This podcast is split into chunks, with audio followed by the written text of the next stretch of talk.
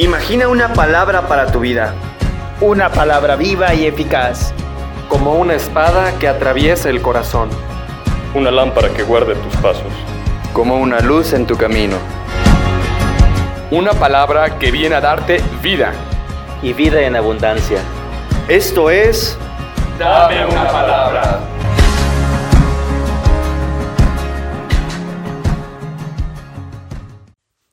Del Evangelio según San Juan. Antes de la fiesta de la Pascua, sabiendo Jesús que había llegado la hora de pasar de este mundo al Padre, y habiendo amado a los suyos que estaban en el mundo, los amó hasta el extremo. En el transcurso de la cena, cuando ya el diablo había puesto en el corazón de Judas Iscariote, hijo de Simón, la idea de entregarlo, Jesús, consciente de que el Padre había puesto en sus manos todas las cosas, y sabiendo que había salido de Dios y a Dios volvía, se levantó de la mesa, se quitó el manto, y tomando una toalla se la ciñó. Luego echó agua en una jofaina, y se puso a lavarle los pies a los discípulos y a secárselos con la toalla que había ceñido. Cuando llegó a Simón Pedro, éste le dijo, Señor, ¿me vas a lavar tú a mí los pies? Jesús le replicó, Lo que estoy haciendo tú no lo entiendes ahora, pero lo comprenderás más tarde. Pedro le dijo, Tú no me lavarás los pies jamás. Jesús le contestó, Si no te lavo, no tendrás parte conmigo. Entonces le dijo Simón Pedro, En ese caso, Señor, no solo los pies, sino también las manos y la cabeza.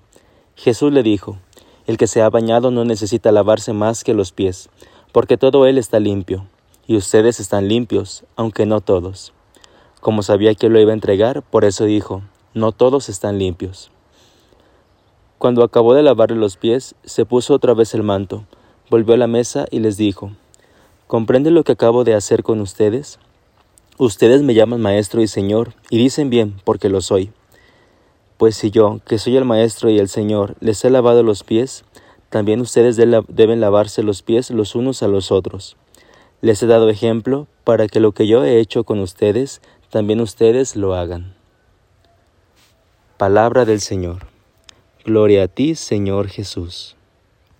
Hola, soy el seminarista Jairo y quiero compartirte una pequeña reflexión sobre el Evangelio que acabamos de escuchar. Hoy es jueves santo. Nos hemos adentrado de lleno al misterio pascual. La Eucaristía que durante la tarde celebramos se inaugura el sagrado triduo pascual, la misa de la Cena del Señor. Bien podríamos pensar que en el Evangelio se nos propondrá el relato de la institución de la Eucaristía, pero no es así, ya lo escuchamos. San Juan nos relata esta parte de la cena y utiliza palabras hermosísimas y nos narra esta escena que es el lavatorio de los pies. Pongámonos en contexto. Lavar los pies era un servicio que normalmente solo hacían los esclavos. ¿Cómo Jesús, siendo el dueño y señor de todo lo creado, se rebaja para hacer este gesto? Juan nos da la, la respuesta al inicio de este relato. Habiendo amado a los suyos, los amó hasta el extremo. Jesús después dice, si yo, que soy el Maestro y Señor, les he lavado los pies, también ustedes deben lavarse los pies los unos a los otros. ¿Qué significa todo esto?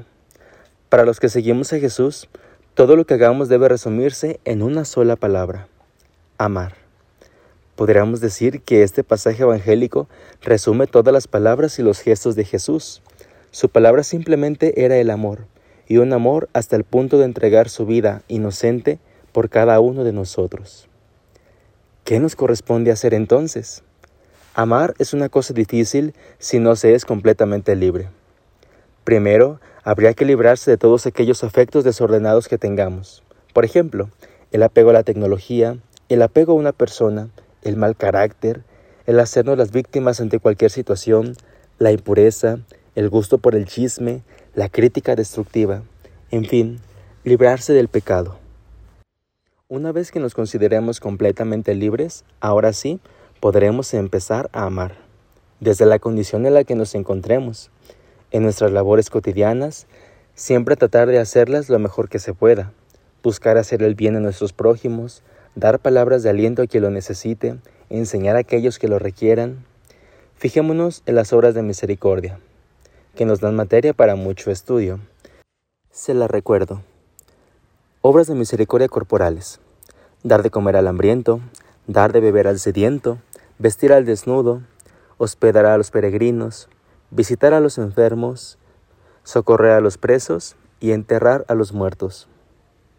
Y las obras de misericordia espirituales, corregir al que se equivoca, enseñar al que no sabe, dar un buen consejo al que lo necesite, consolar a los tristes, soportar con paciencia los defectos de los demás, perdonar las ofensas y rezar por los vivos y difuntos.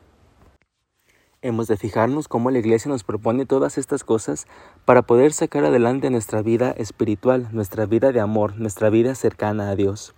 Y sobre todo, no hay que fijarnos a quién hacemos el bien, pues por iniciativa propia sería aquellos que nos caen bien.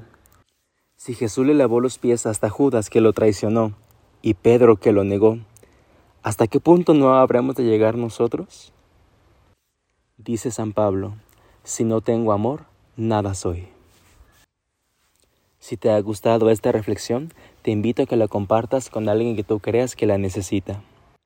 Feliz jueves, disfruta tu trío pascual.